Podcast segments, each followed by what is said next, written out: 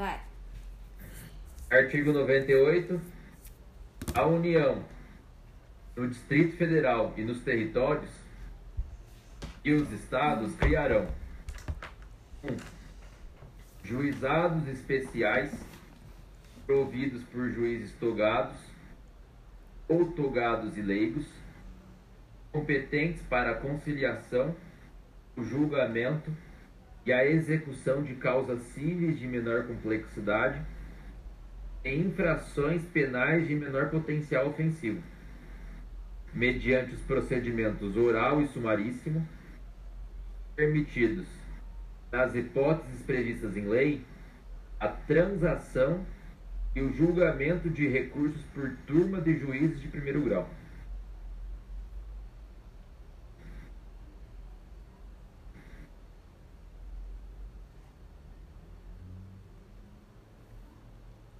Alguém? Lembrando que turma recursal não é tribunal, é por isso mesmo não cabe RESP. Para o cabimento de RESP. Mas cabe RS, se eu não me engano. Isso, KBRE. Porque lá no RESP é a palavra expressamente julgar recursos especiais das causas decididas pelos tribunais. Aí turma recursal não entra no RESP por causa disso. Já no RE não tem a palavra tribunais. É por isso que a BRE da turma recursal.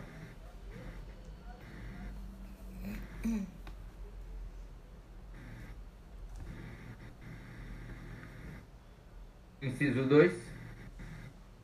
Justiça de paz remunerada, composta de cidadãos eleitos pelo voto direto, universal e secreto, um mandato de quatro anos e competência para, na forma da lei, celebrar casamentos, verificar de ofício ou em face de impugnação apresentada o processo de habilitação exercer atribuições conciliatórias. Exercer atribuições conciliatórias sem caráter jurisdicional, além de outras previstas na legislação.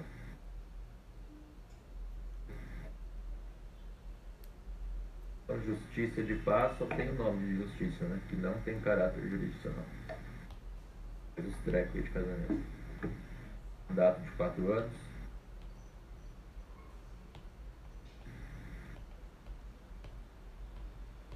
É bom o salário de juiz de paz? E Alguém essa sabe? justiça de paz, ela veio.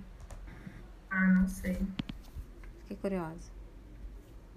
Junto com o juizado especial, crime, é, juizado especial, veio essa justiça de paz justamente para tornar mais democrático o, o acesso à justiça. No caso da justiça de paz, não. Mas veio para no histórico lá da Constituição explica isso, que veio para redemocratizar, né? que antes a justiça era vista como algo intocável, aí veio esse, o juizado especial e essa justiça de paz para poder facilitar o acesso. Só uma curiosidade. Pode falar. tem uma, um ADI é, que fala que os valores que o juiz de paz vão receber são fixos e pré-determinados, que não podem ser pela, pelo, pela participação no que é recolhido aos cofres públicos. E eu até não, não sabia disso, porque quando, gente, quando eu vou cantar nos casamentos que o juiz de paz vai celebrar, tipo num sítio, em algum lugar assim, é, é mais caro que a pessoa pague. Eu achei que esse valor tipo, era repassado para ele, mas não, o valor dele é pré-determinado fixo, ele não recebe pela quantidade de, de casamento, assim, não recebe mais ou menos, né? Pelo, pelo que é recolhido pelos cofres públicos. Acabei de olhar, 4.800, um pouco. Lembrando também que justiça de paz é órgão do Poder Judiciário, embora não esteja lá no artigo 92, parece que o STF em algumas decisões já reconheceu isso. Aí teve até uma prova que foi anulada, que estava a Justiça de Paz lá como órgão judiciário, estava errada a questão. Aí depois o pessoal entrou com recurso para ir mostrando que o STF decidia, tinha decidido que a Justiça de Paz é um órgão judiciário. E os juízes de paz, eles têm aquela vedação lá do 95, parágrafo 2 da Constituição, que proíbe a percepção a qualquer título de custas ou participação em processos. Parágrafo 1 Lei federal disporá sobre a criação de juizados especiais no âmbito da Justiça Federal. Lei 10.259. Ah, tem uma súmula aqui, 4, 428 do STJ. Alguém sabe? Aí tinha uma súmula também lá no juizado. Só que duro que não tem redação. Eu não sei quando é importante, quando não é.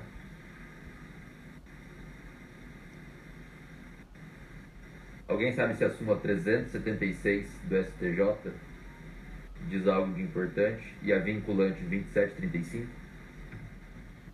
A 376 é a que fala que, o, que compete à turma recursal processar e julgar mandado de segurança contra ato do próprio juizado especial. E a 428, tem que olhar, calma.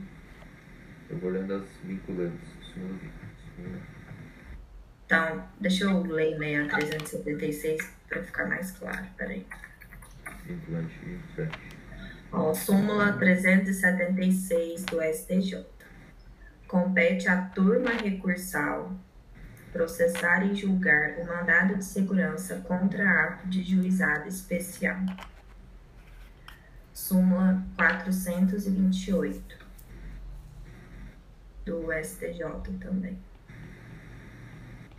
Compete ao Tribunal Regional Federal decidir os conflitos de competência entre juizado especial federal e juízo federal da mesma seção judiciária. Tem também relacionada a esse artigo a súmula vinculante 35,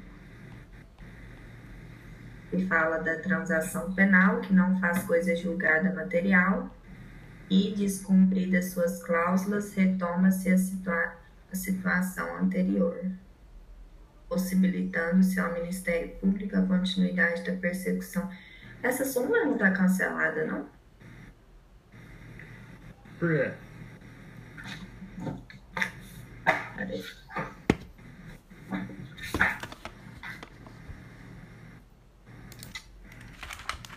Thaís, qual que é o número da súmula? 35. 535? Não, só 35. Não, súmula vinculante. vinculante 35.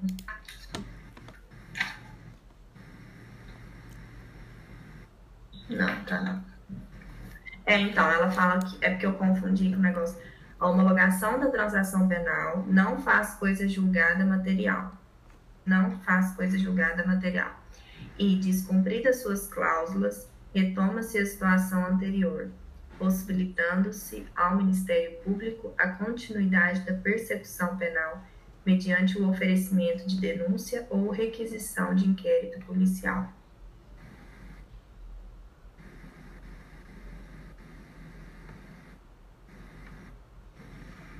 Ah, e sobre esse juizado especial federal, é, tem uma decisão que fala que não se aplica a prerrogativa de intimação pessoal aos procuradores federais no âmbito dos juizados especiais federais por causa do, do próprio fim do juizado, né?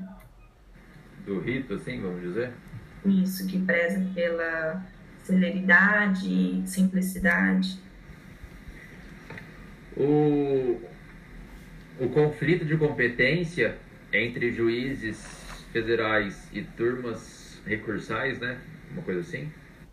Turmas recursais. Cabe ao TRF quando da mesma sessão. Quando for de sessão de, diversa, é a STJ, né?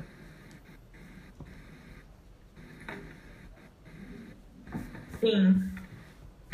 E aí o, o, o, o imediato superior é o STJ, né? O imediato comum dos dois é o STJ. É porque se fosse de outra sessão, não estaria vinculado ao mesmo tribunal, né? Uhum. Certo. É, De mais- súmula, eu acho que são só essas.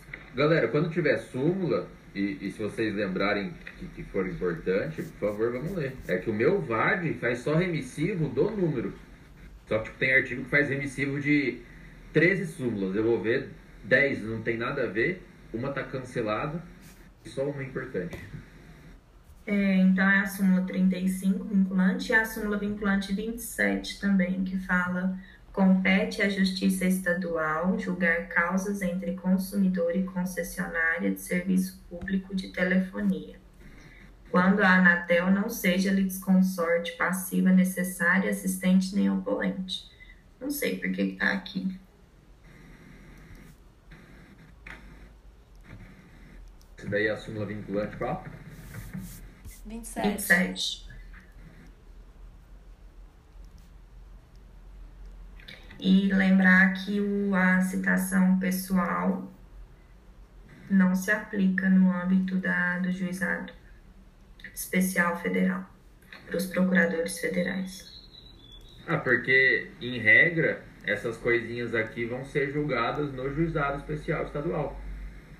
Por exemplo, vai lá e tem uma tretinha com a Vivo, com a Oi, com a Claro. Geralmente são, são coisas de menor complexidade, né? Aí, em regra, é lá no juizado. Aí vai para o juizado estadual, se não tiver a Anatel como litisconsorte, né? Porque se a Anatel tiver como litisconsorte, é uma autarquia, né? Uma autarquia federal. Aí vai para a Justiça Federal. É isso? É. Sim.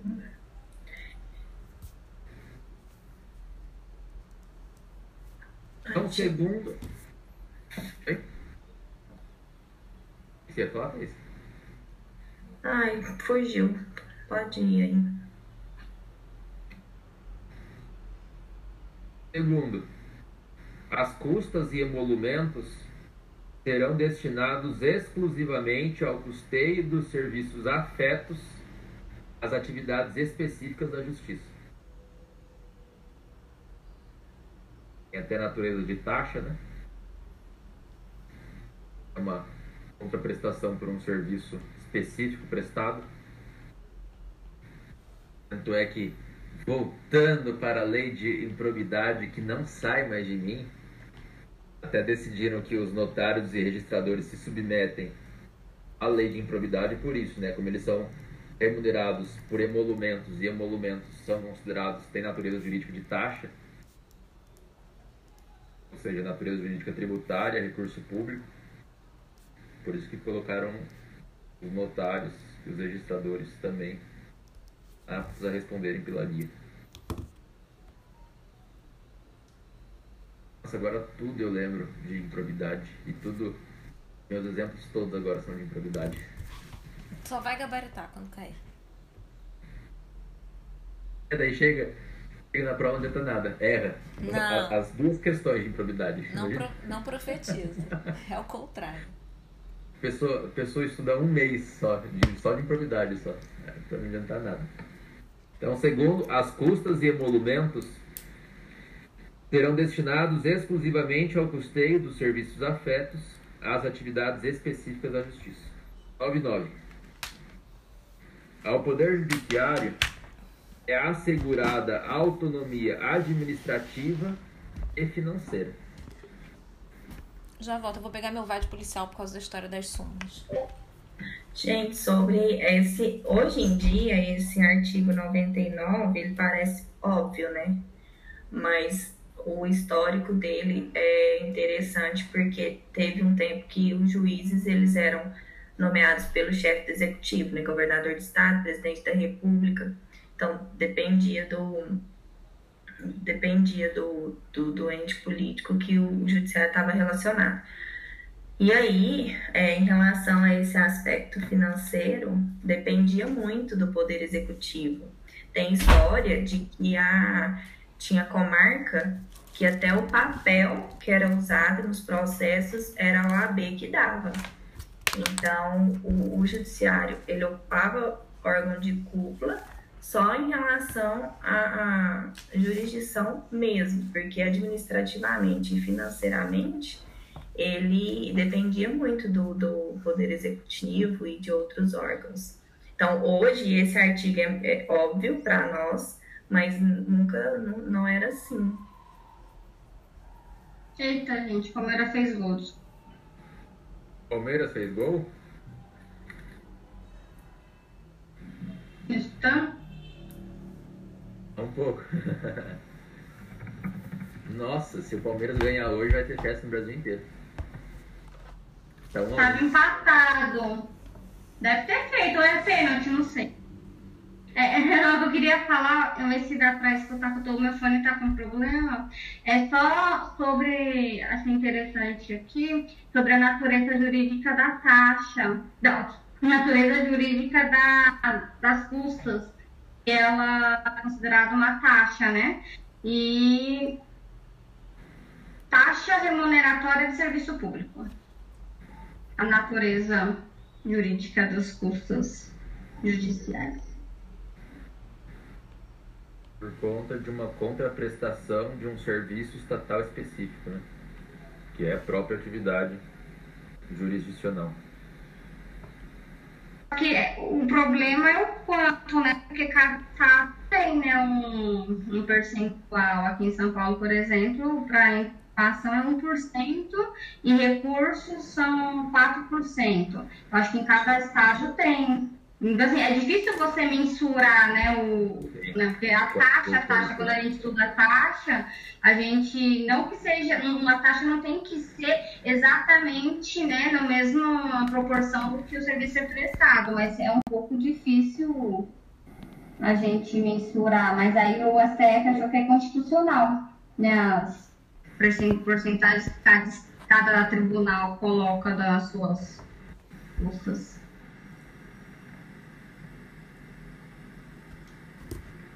Tinha mais alguma coisa para falar, Thaís, do 99? Não? Do CAP? Então, primeiro. Não, só que ele foi é, a consagração do princípio da separação dos poderes. Por causa desse negócio que eu falei. Então, primeiro, os tribunais elaborarão suas propostas orçamentárias dentro dos limites estipulados conjuntamente com os demais poderes na Lei de Diretrizes Orçamentárias.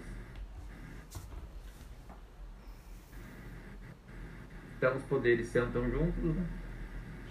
tem como norte a Lei de Diretrizes Orçamentárias e vê o que cada um pode receber de orçamento.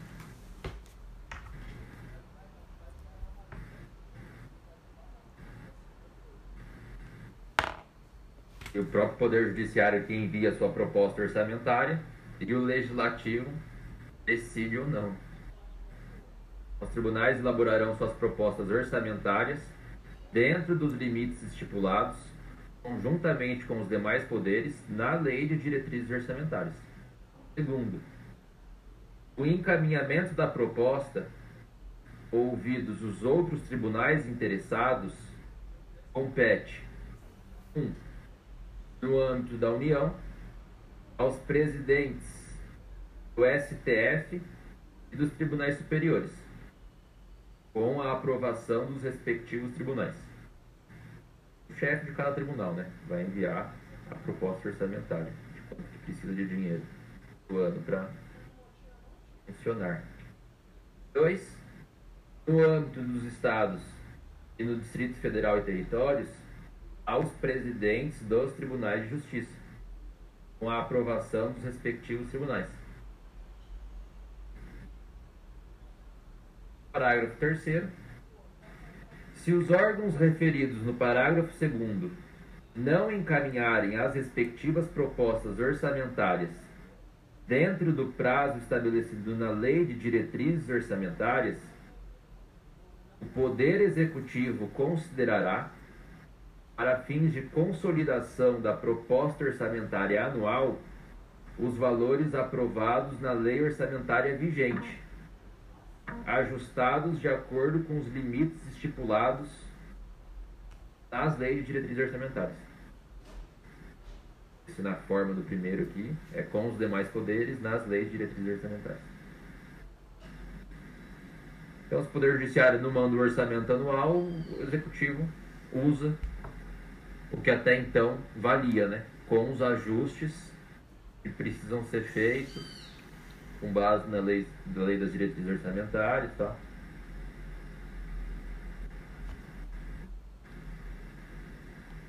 Lembrando que o TJDFT encaminha para o Legislativo Federal, tá?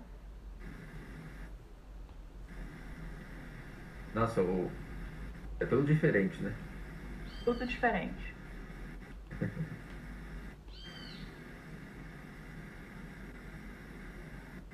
Quarto,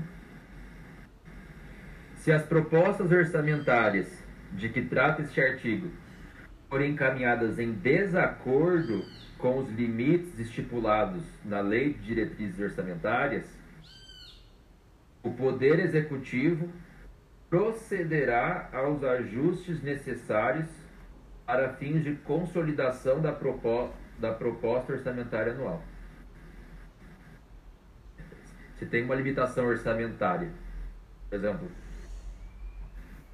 o judiciário pega em média, vamos imaginar, 300 milhões.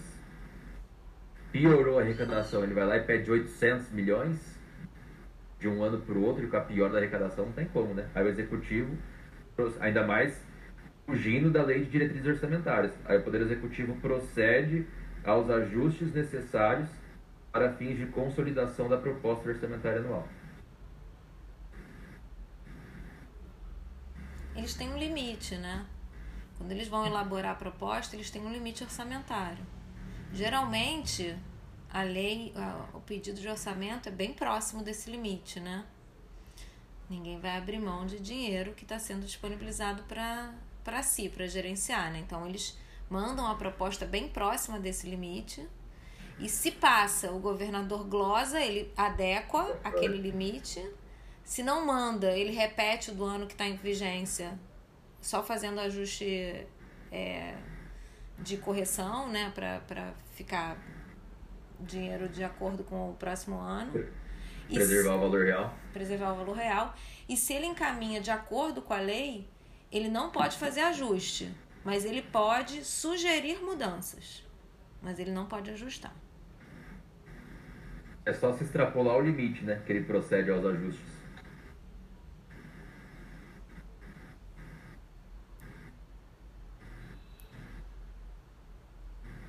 É... A gente deu o quarto?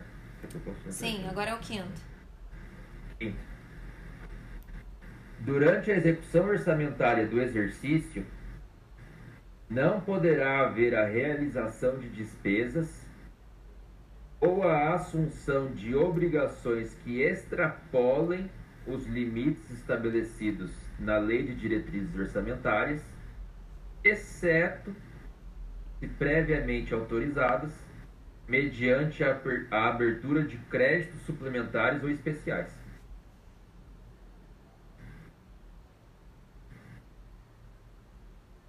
Então, regra geral, não pode realizar despesa ou assumir obrigação que extrapole a lei de diretrizes orçamentárias. Mas exceção pode quando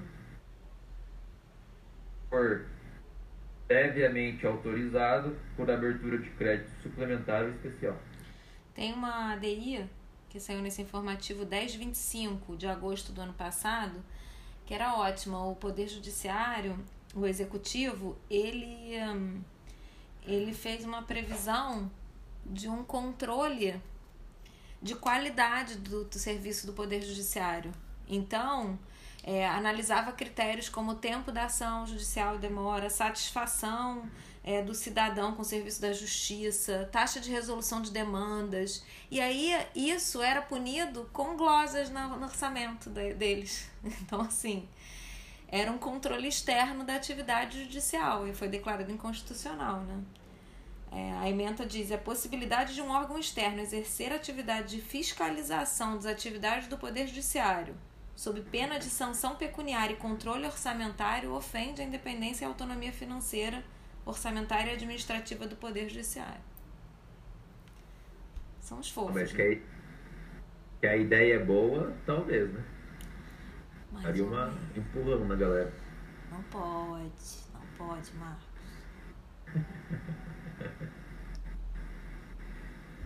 É que se abre brecha também para um cutucar no outro, né? Vira o caos. É, vira o caos. Vira guerra. O CNJ que Vira tem que atuar de um forma outro. eficiente, né? O CNJ que tem que ficar em cima mesmo. Bota o CNJ pra trabalhar. Não, sim, sim, sim, lógico. Não só pra fazer pesquisa, né?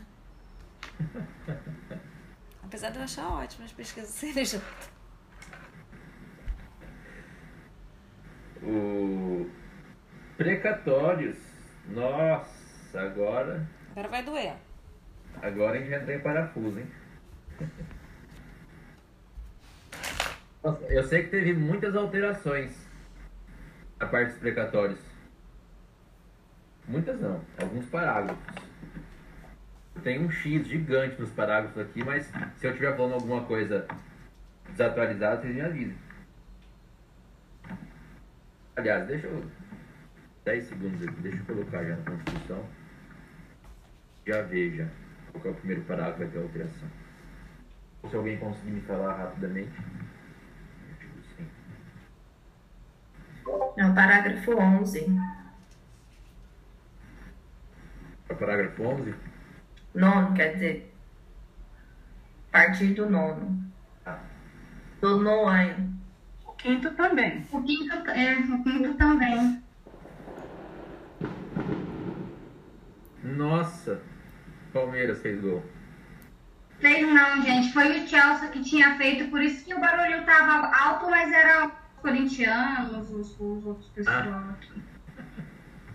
Ah, é a partir do Chelsea ainda, né?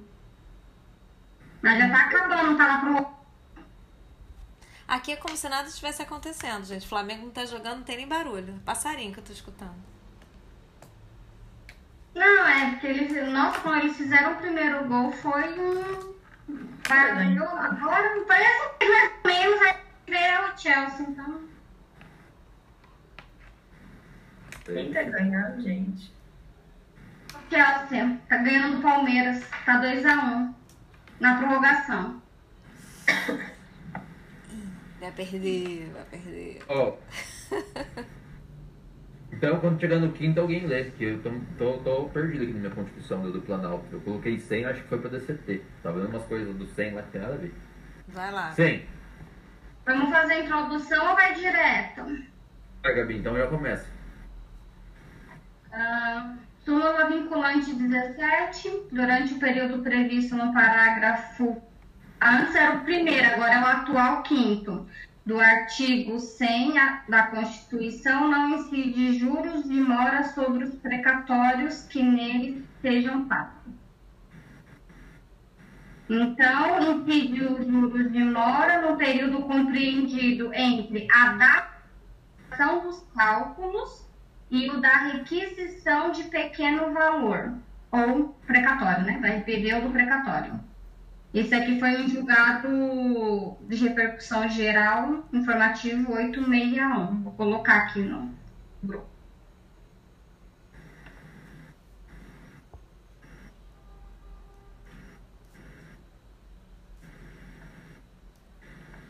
Alguém quer falar alguma coisa a mais antes de começar no- nos artigos?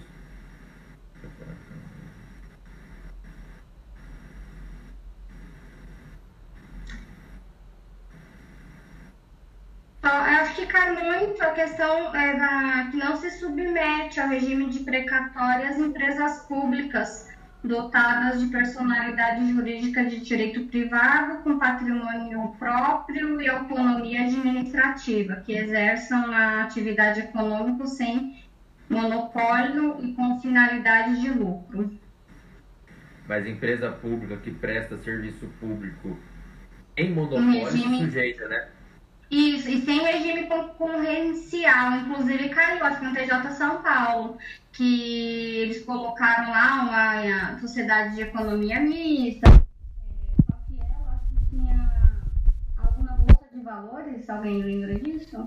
Aí ela tinha ações, então no caso, como tinha é, essa questão, não era exclusivo do serviço público, não era regime é, majoritariamente público, não Tem capital Ah. privado no meio. isso. Então, no caso, ela não se submetia ao regime de precatórios. Certo. Mandei... Eu tenho aqui só também. Pode falar, Júlio. Não, que eu mandei aí no grupo agora um quadro que tem aqui a quem se aplica esse regime. Que é Fazendas Públicas, Federal, Estadual, Distrital, Municipal, e essa expressão abrange União, Estado, Distrito Federal, Municípios, que é a administração direta, as autarquias, com exceção dos conselhos profissionais, fundações, empresas públicas, prestadoras de serviço público, como o Correio, e a Sociedade Econômica Mista Prestadora de Serviço Público de atuação própria de Estado e natureza não concorrencial. Nossa, então até a sociedade de economia mista também, isso aí eu não lembrava não. Que se a sociedade de ela economia... não estiver em regime concorrencial, ela se, ela se aplica aos precatórios. Engraçado que tem capital privado no meio, né? Mas eu acho que é uma questão do major, majoritariamente. Entendi. Mas sociedade de economia mista não é direito público privado? Sim, empresa pública também. Tanto a sociedade Só que é, economia... são as exceções. Por exemplo, empresa pública prestadora de serviço público em regime de monopólio ou regime não concorrencial, que são praticamente sinônimos, continua sendo uma pessoa jurídica de direito privado. Só que daí tem predominância do direito público, né? Das regras de direito público. Por exemplo, então, importante... Submeter... Perdão, perdão submeter ao precatório. O, o, o que eu não lembrava, pra falar a verdade, não lembrava não, nem sabia. Que eu não lembro de ter visto isso alguma vez na, na, no meu material. E que sociedade de economia mista prestadora de serviço público também vai continuar uma pessoa jurídica de direito privado, né? Só que em atuação própria do Estado e de natureza não concorrencial ou, ou regime monopólio, também se submetem ao precatório. Eu, se não tivesse visto aqui hoje, eu colocaria errado, porque tem dinheiro privado também no meio, né? Sociedade economista. Então. É, os, os, conselhos profissionais também de fiscalização, execução dos débitos deles não se submetem também, é precatório. Já caiu isso no acho que em 2019. Não se submetem. Que, Vera? Não. Fala de novo os conselhos profissionais de fiscalização, se você for executar é, é, um débito com eles, não, não submete ao regime de precatórios. Engraçado que eles são autarquias especiais, né? Uhum. Pela, pela regra. É, é a bagunça do nosso direito. Você segue um raciocínio, aí tem várias exceções. No quadro está aqui, autarquias, entre parênteses, com exceção dos conselhos profissionais. Ah, e aproveitando que também no caso de sociedades de economia mista, prestadora de serviço público não concorrencial está sujeita ao regime de precatórios e por isso impossibilitada de sofrer constrição judicial de seus bens, rendas e serviços, em respeito ao princípio da legalidade orçamentária e da separação funcional dos poderes formativo 920. Vou colocar aqui também.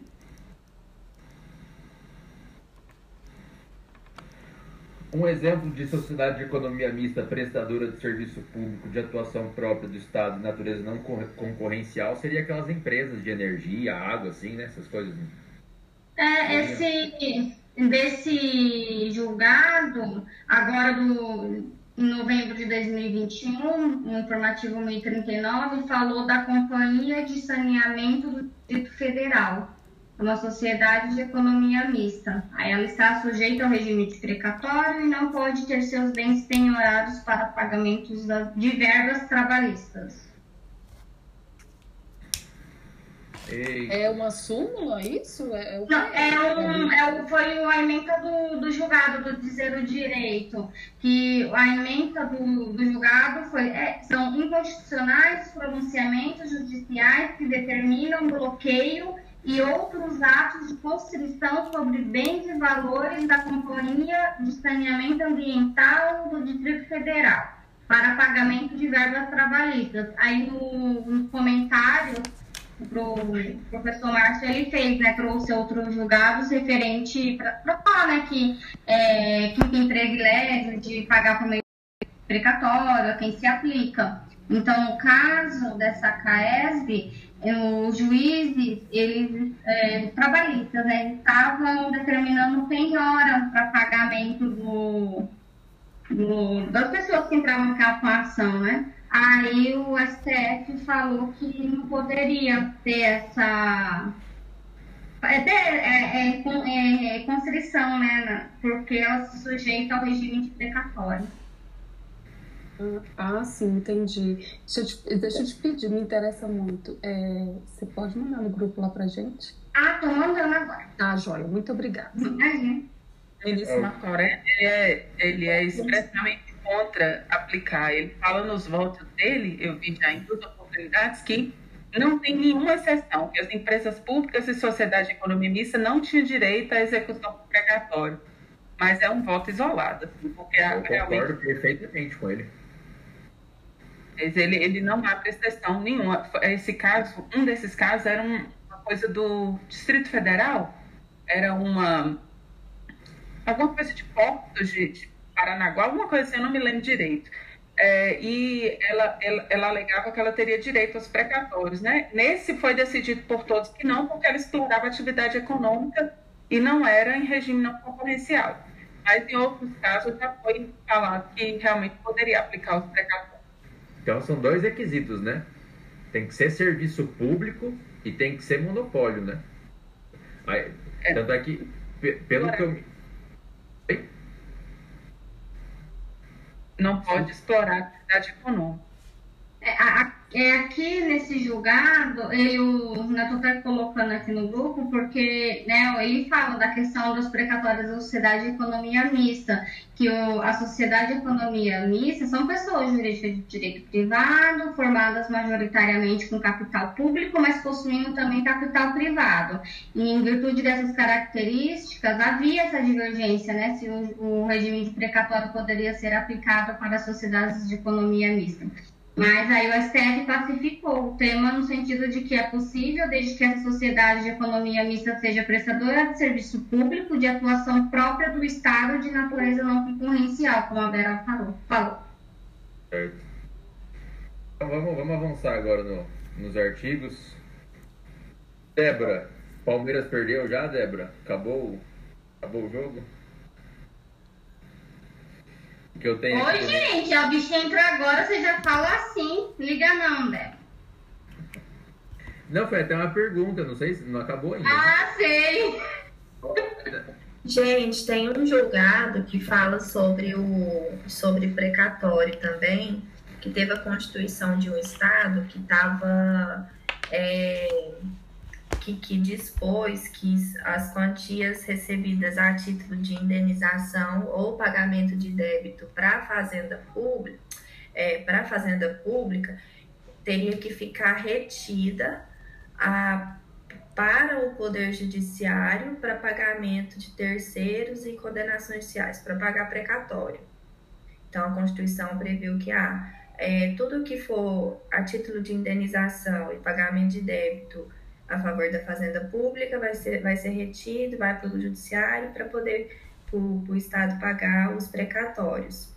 Aí chegou no, no, no, no STF, o STF falou que isso viola esse artigo 100, que não é possível é, haver essa retenção de valores recebidos pela fazenda pública para pagar precatório até mesmo porque existe dotação orçamentária específica que, que a gente vai, vai ler mais na frente aí.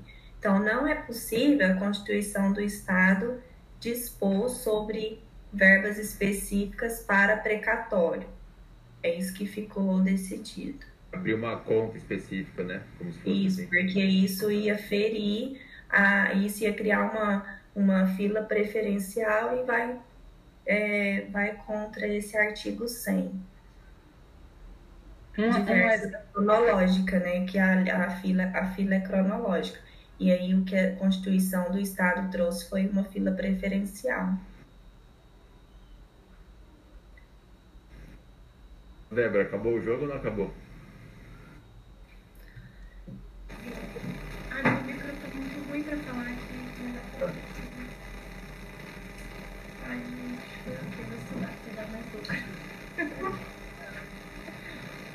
Quer falar alguma coisa, Vera?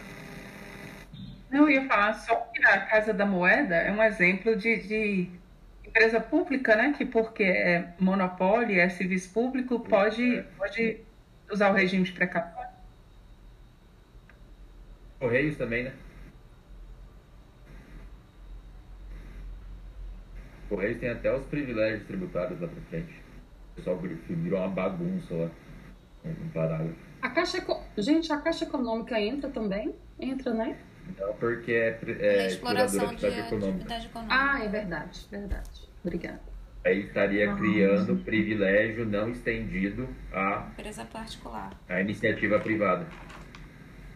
E só uma coisa também do julgado, que fala sobre que a execução provisória de obrigação de fazer em, fase da, em face da fazenda pública não atrai o regime constitucional dos precatórios. Então, seria só inaplicável a execução provisória de pagar quantia, mas de obrigação de fazer não incide, né? É possível a execução provisória em face da fazenda e obrigação de fazer.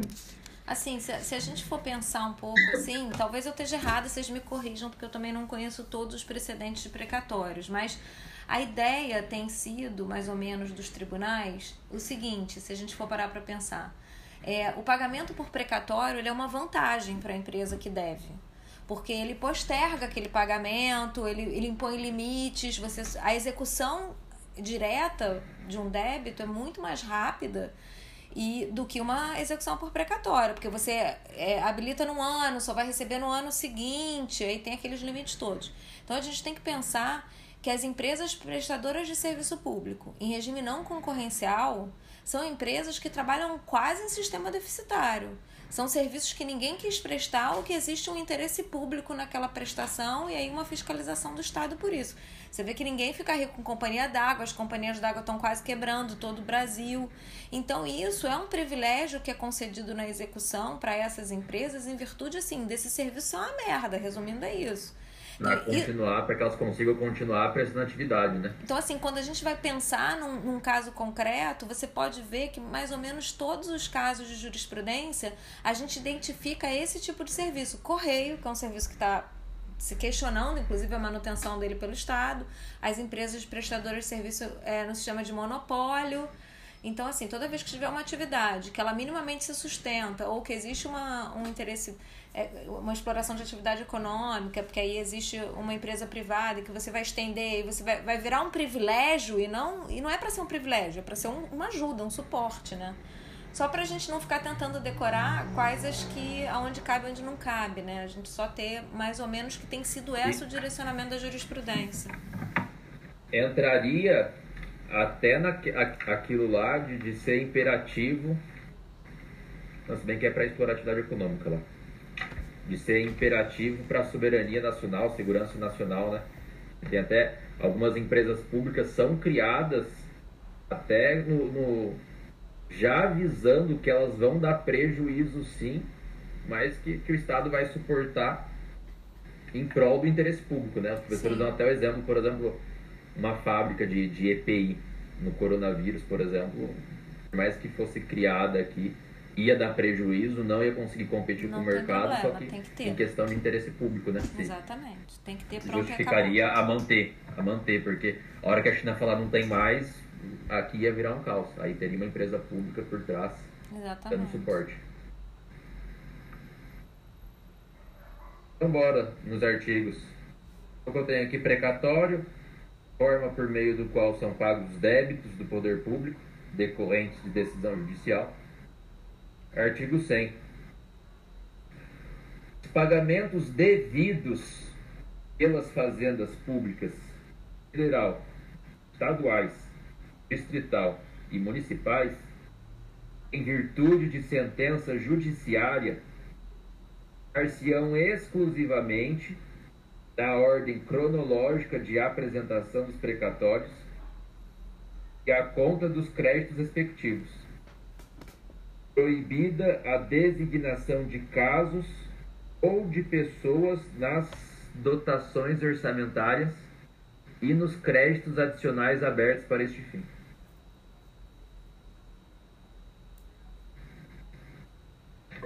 Gente, e o pagamento por precatório é previsto na Constituição desde 1934, nas Constituições desde 1934.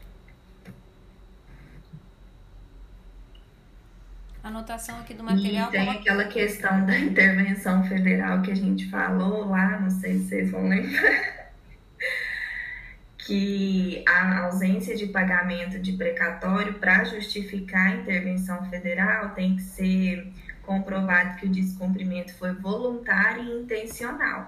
Se ficar comprovado que não pagou devido à ausência de crédito orçamentário e dificuldade financeira, não vai haver intervenção. Então tem que haver essa, essa comprovação de, de voluntariedade e intenção não realmente pagar aquele precatório. Não é ah, simplesmente deixou de, o Estado deixou de pagar precatório, vai ter intervenção federal. Não. A gente falou, a Ler intervenção. rapidinho os artigos de intervenção, então. Não! É, tem duas súmulas aqui, a 733 do STF e a 311 do STJ. 733. Não cabe recurso extraordinário contra a decisão proferida no processamento de precatórios. E a 311. Os atos do presidente do tribunal que disponham sobre processamento e pagamento de precatório não têm caráter jurisdicional. Uma explica a outra até, né? Não cabe RE também justamente por, por, por não isso, tem né? caráter jurisdicional.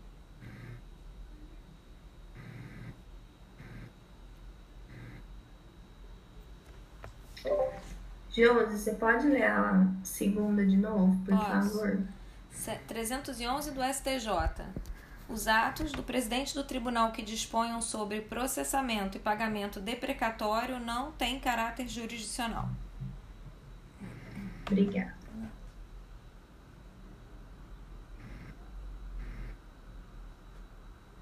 Mais alguém, galera? É, a súmula 655 foi lida, Josi? Você lembra que a exceção, a exceção prevista do STF, a exceção prevista no artigo 100, caput da Constituição, em favor dos créditos de natureza alimentícia, não dispensa a expedição de precatório, limitando-se a isentá-los da observância da ordem cronológica dos precatórios decorrentes de condenações de outra natureza.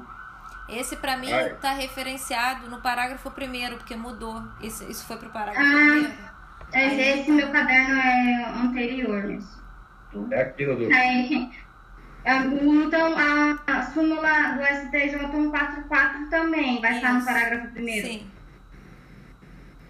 Sim, as duas Mais estão. alguém? Pode ir, Mar. Tá. Deixa eu ler o capítulo de novo. Os pagamentos devidos pelas fazendas públicas, todas, em virtude de sentença judiciária, ar-se-ão exclusivamente na ordem cronológica de apresentação dos precatórios e a conta dos créditos respectivos. Proibida a designação de casos ou de pessoas nas dotações orçamentárias e nos créditos adicionais abertos para esse fim. Para não pular fila, né? Tem que seguir a fila rigorosamente. Primeiro, os débitos de natureza alimentícia compreendem aqueles decorrentes de salários, vencimentos, proventos, pensões e suas pensões e suas complementações, benefícios previdenciários e indenizações por morte ou por invalidez,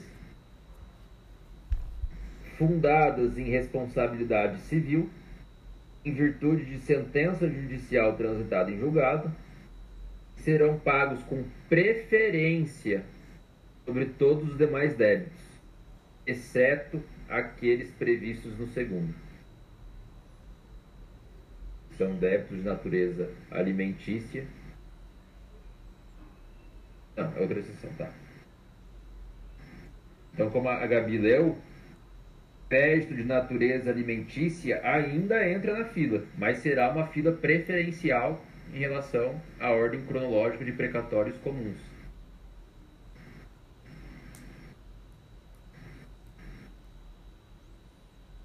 E os honorários advocatícios têm natureza de natureza alimentícia, né? Podem ser recebidos por RPV.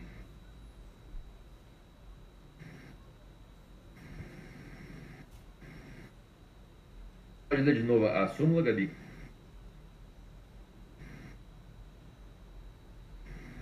Tá mutado.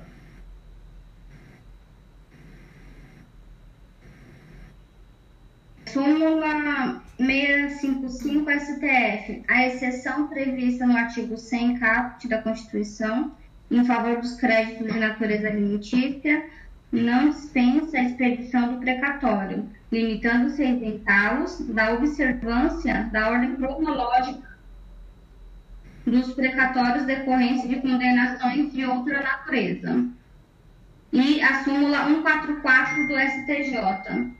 Os créditos de natureza alimentícia gozam de preferência desvinculados os precatórios de ordem cronológica dos créditos de natureza diversa. O crédito de natureza alimentícia ainda vai ter que observar uma ordem cronológica, uma fila, só que uma fila própria. Vai observar a fila comum.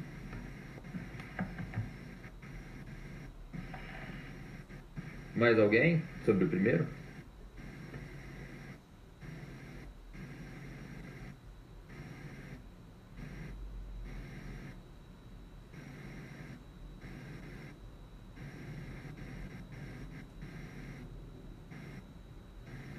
Então, parágrafo 2 traz débitos de natureza alimentícia, só que com umas questões a mais ainda. Mais peculiares ainda. Segundo, os débitos de natureza alimentícia, cujos titulares, originários ou por sucessão hereditária tenham 60 anos de idade ou sejam portadores de doença grave ou pessoas com deficiência, assim definidos na forma da lei, serão pagos com preferência sobre todos os demais débitos, até o valor equivalente até o valor equivalente ao triplo fixado em lei para fins do disposto no terceiro, se não me engano é RPV, né? O terceiro.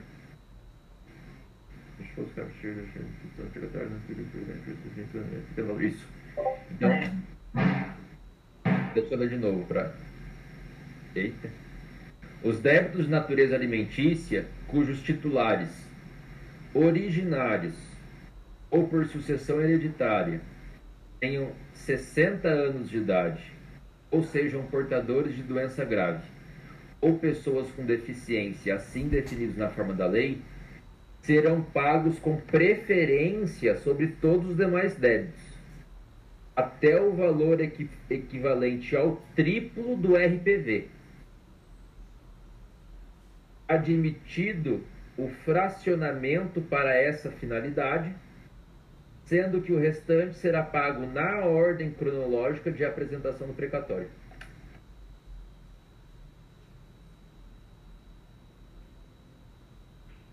A regra é o não fracionamento, mas em regra não pode, mas a, a exceção maiores de 60 anos, portadores de doença grave, deficientes, que podem receber até o triplo do RPV. O RPV é o montante do maior benefício do RGPS, né?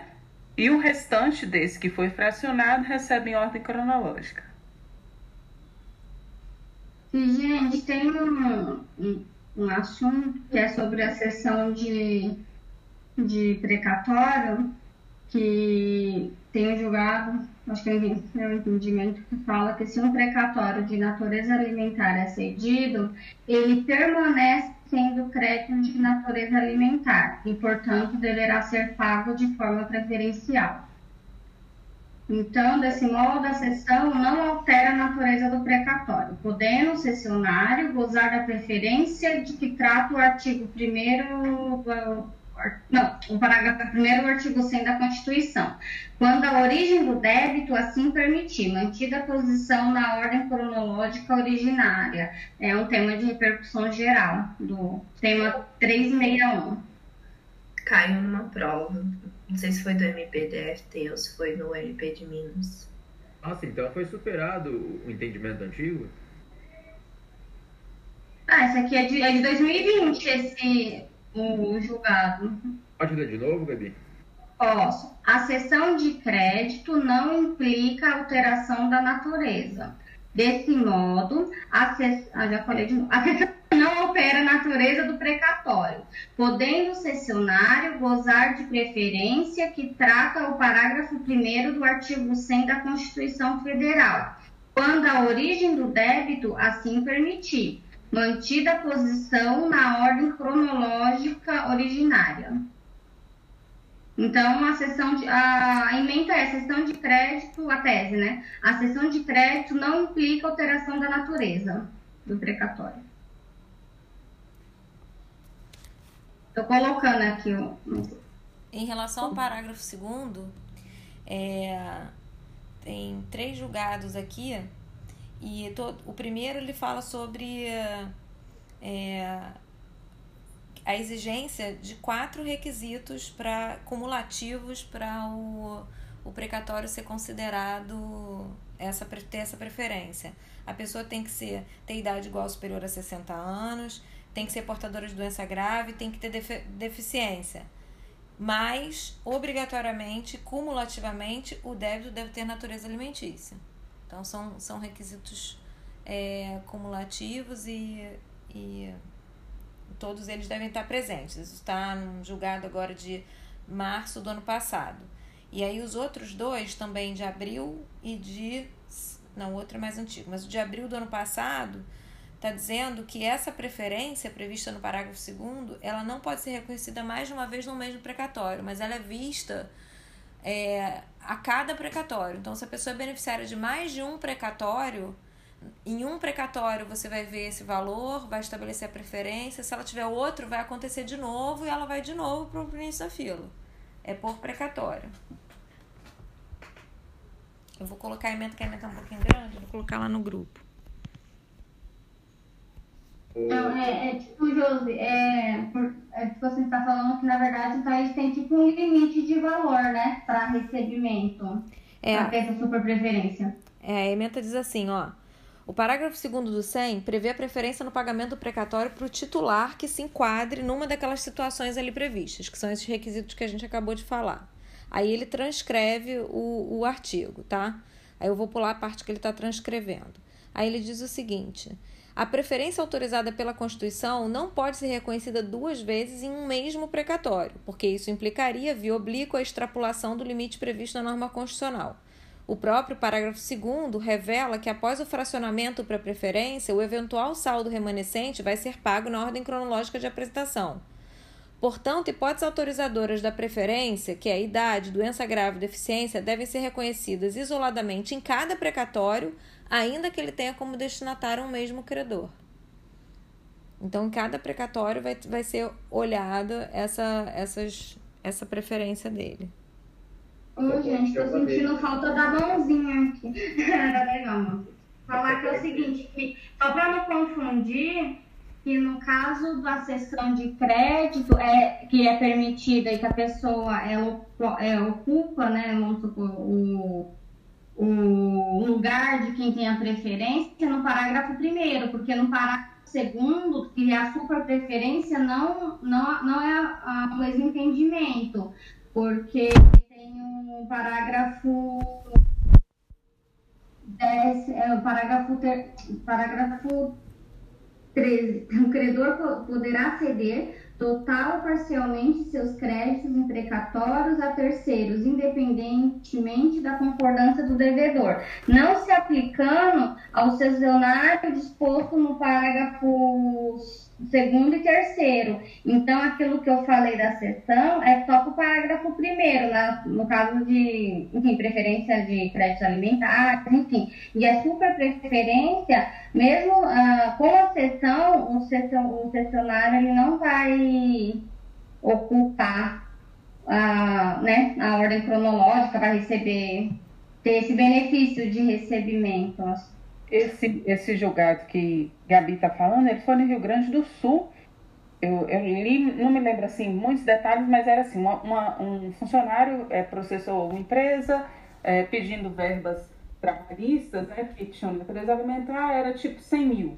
Aí essa pessoa precisava do dinheiro rápido e aí cedeu o crédito para uma outra pessoa jurídica que pagou 70 mil, 60 mil, digamos assim, que ele precisava de rápido, né, disso. É, e aí, então foi questionado, porque para essa empresa que, tinha, que era o, o que, que era quem estava recebendo esse, essa sessão de crédito, é, ele não, não, tem, não teria mais natureza alimentar. Mas aí foi decidido que tem, continua, que não perde a natureza alimentar, então passaria para frente, passaria na frente dos créditos comuns. Mas isso só o primeiro, né? Porque se entrar no segundo, vale a regra do, do personalíssimo, vamos dizer, né? É por isso que eu tava confundindo, que eu li o segundo, a Gabi leu isso, daí porque eu falei, ué, mas. Mas por exemplo, Marcos, então? mas por exemplo. É, não falo Mas por exemplo, é, o meu avô, ele tinha uma ação que tinha natureza alimentar a ação dele. Meu avô era auditor fiscal, auditor de imposto de renda lá. E aí ele, ele era, ele tinha essa ação de natureza salarial lá que era alimentar. Ele morreu. A minha mãe entrou como herdeira, habilitou, se habilitou lá para receber o crédito. E aí, na, ou seja, o crédito que ela recebeu cedido, que, é, que é, é uma substituição, não deixa de ser a cessão do crédito, é, continua tendo natureza alimentar, apesar de ser cessão. Não é mais dele, agora é dela. Só que a minha mãe, ela é portadora da doença de Parkinson. E ela tem mais de 60 anos. Então ela se habilitou com a natureza alimentar do crédito dele na, na superpreferência agora do recebimento. Porque ele tem a natureza alimentar herdada, mas a análise da superpreferência né? foi aí dela. Ela, aí, ela herdou a preferência do primeiro. Aí por ser ela entrou no segundo ainda, vamos dizer. Exatamente, ela entrou no segundo porque a análise foi dela. Se a minha mãe tivesse herdado a natureza alimentar, mas ela não fosse portadora da doença de Parkinson, ela não, não se enquadraria na superpreferência agora. Mas acabou que ela conseguiu o reconhecimento porque na, nessa análise ela, ela recebeu. Tanto que o crédito é dela e do meu tio, né? Porque são os dois herdeiros. O meu tio não está enquadrado. A parte dele não está enquadrada, porque ele não é portador de doença grave. Só ficou na preferência do primeiro, né? Só na do primeiro. Eu coloquei lá, gente, no, no grupo julgado os comentários completos, tá? Tá então, até coloquei aqui no segundo que, é, que o segundo é a super preferência e no segundo que é a super preferência que é personalíssimo, né? É. Vamos dizer. E o que você estava comentando. Ele encontra, ele encontra barreira nessa questão do cessionário no artigo 100, parágrafo 13.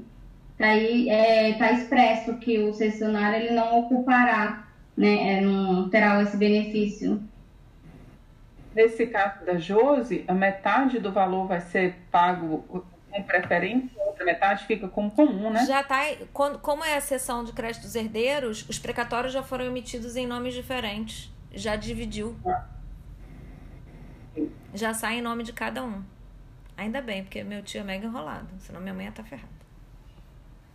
Ó, então, só pulando lá pro 13, o credor poderá ceder total ou parcialmente seus créditos imprecatórios a terceiros independentemente da concordância do devedor. Só que, embora não haja a necessidade de autorização, porque é independentemente da concordância do devedor, precisará da comunicação. Até para não pagar errado. Né?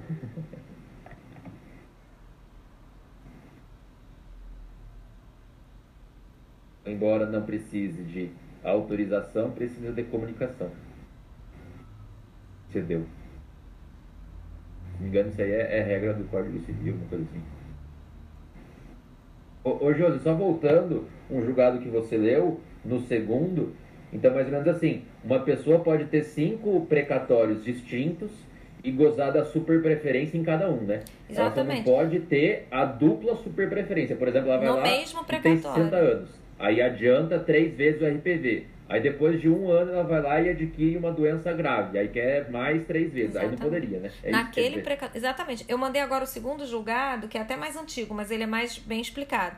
Tá dizendo assim: a Constituição não proibiu que a pessoa maior de 60 anos ou doente grave participasse da listagem de credor superpreferencial do parágrafo 2 por mais de uma vez. Ela só proibiu que o precatório recebido fosse maior do que três vezes o valor da RPV. Não cabe ao intérprete criar novas restrições previstas no texto constitucional. E aí, no nosso exemplo, que é o exemplo que ele está dando aqui em cima, que vocês vão ver que eu já coloquei lá no grupo, Pedro pode receber dois precatórios como super preferencial. Porque, se considerados individualmente, nenhum dos dois é superior a 180 salários mínimos. Então, assim, nesse segundo, ele está dizendo até o seguinte: você pode receber essa análise super preferência, vai ser feita individualmente em cada precatório, você pode receber mais de uma vez em precatórios diferentes com a exigência do teto desses precatórios todos que você está recebendo na, na, na, na super preferência, respeitar esse negócio de três vezes, como é que é o valor, o teto? Três, isso, tá? Então, se tiver três diferentes, quatro diferentes, mas que eles não, não ultrapassem o teto, você pode entrar na fila do super preferencial várias vezes. A vedação é para o mesmo precatório, né? Por exemplo, a pessoa vai lá e mais para frente. Não, você também todos eles não podem somar mais do que o valor do teto. Mas vamos dizer que você entrou uma vez na fila e o valor do precatório foi analisado a sua condição de super preferencial. E aí você está dentro do teto e sobrou margem para no próximo você entrar de novo na fila do super preferencial. Você entra de novo. Você não pode se você tem três precatórios para receber. Você é super preferencial, mas no primeiro esgota o seu teto de três vezes o RPV. Acabou. Os ah, próximos. Já... Ah, entendi. Você entendeu? Os próximos você não consegue. Ainda que você seja doente, ainda que você seja maior de 60 anos, se você. Ainda que seja outro precatório. Ainda que seja outro precatório. Mas aí você só pode entrar uma vez na fila. Se você estourou o teto. Se estourar o teto. Ah, tá, entendi. Tá? Se você ler os dois julgados que estão lá, fica mais claro. Tá. Não, não, mas eu entendi, eu entendi. E, e Vera, o, o valor do RPV é o teto do benefício do regime geral? É isso? Tinha comentado alguma coisa assim? O mínimo é o montante do maior benefício do RGPS. O mínimo do RPV? Bom, vide meu caderno. Até que eu achei que era o máximo. Eu achei que é só para eu ter ideia só do valor de da RPV e ter ideia de quanto seria o triplo da RPV. Mas ok. Nesse exemplo aqui, desse julgado, está dizendo que é 180 salários mínimos, 3 vezes 60. Deixa eu ver, peraí. Ah, é, mais pra frente aqui, é que o RPV, cada, cada ente federado tem o seu, né? No, a esfera federal, até 60 salários mínimos é considerada RPV. Na esfera Isso. estadual, até 40 salários mínimos é considerada RPV. Isso. E na esfera municipal, até 30, né? 30 ou 20. Cadê esses trecos?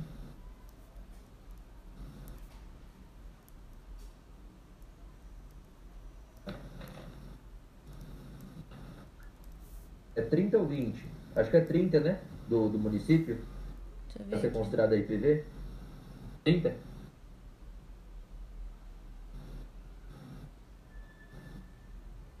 É, enfim. Não então, sei. Tá... É, mais pra frente tem isso daí. Então, como a Vera tinha dito, a ré. Oi? Eu achei, eu achei que no material do Aragonês. Quanto à definição do RPV, o parágrafo 4 do artigo 100 estipula que o valor mínimo é, será igual ao montante do maior benefício do regime geral de previdência social. Com base nessa disposição, o STF deferiu a cautelar para suspender a aplicação de lei municipal que fixava em 1950 o marco do RPV, a DPF 370.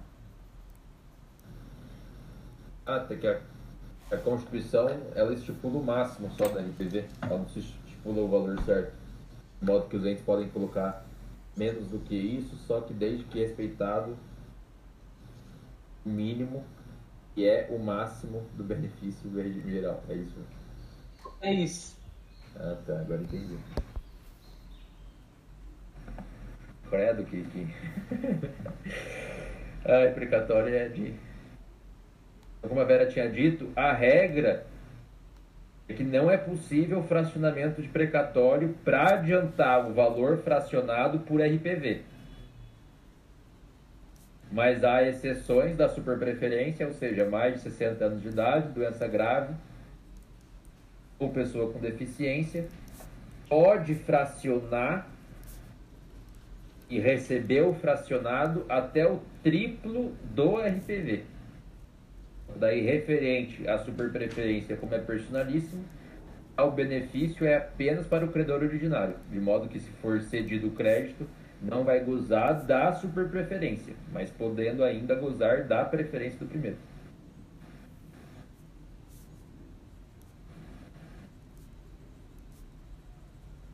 Tenho aqui também que a compensação tributária é possível com crédito precatório, porém só se aplica ao credor originário.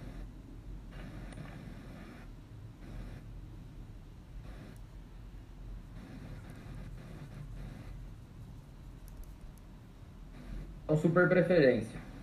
Falar de novo, vocês me xingarem por dentro aí. Os débitos de natureza alimentícia, cujos titulares originários ou por sucessão hereditária tenham 60 anos de idade, tinha falado mais de 60 anos, não é mais de 60 anos não, é 60 anos, exatos. Tenham 60 anos de idade, ou sejam portadores de doença grave ou pessoas com deficiência assim definidos na forma da lei, serão pagos com preferência sobre todos os demais débitos, até o valor equivalente ao triplo fixado lei da RPV ao triplo da RPV. Admitido o fracionamento para essa finalidade. A receber antes. Eu vou fazer um corte só para não ficar muito pesado o áudio, tá?